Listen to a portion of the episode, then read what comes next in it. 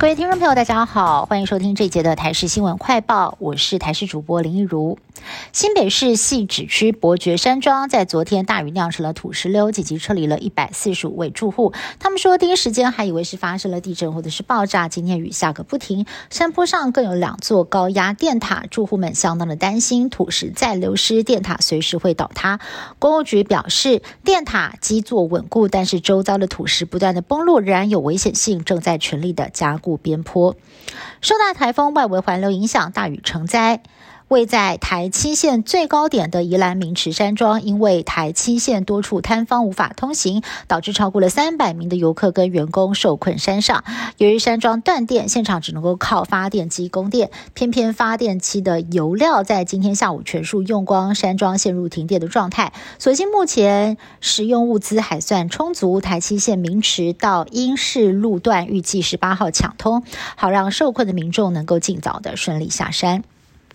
受到台风环流影响，台北市大雨传出了灾情，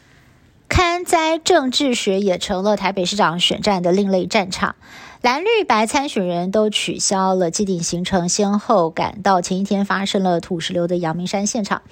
而现任的台北市长柯文哲周日在中部辅选遭到批评，他今天受访的时候反击，不是等灾害发生的时候才去装模作样，还自嘲他来视察水门就是在作秀。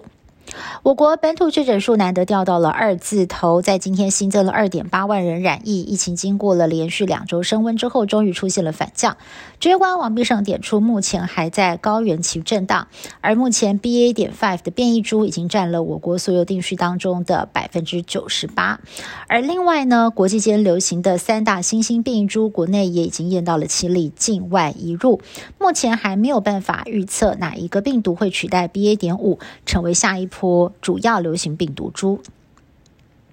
新冠疫情大爆发之际，德国生技公司 B N T 疫苗有效的协助降低死亡跟重症率。如今 B N T 的创办人再透露好消息，吸收了新冠疫苗的实际应用经验，同样利用 m R N A 疫苗的癌症疫苗有望最快在二零三零年问世。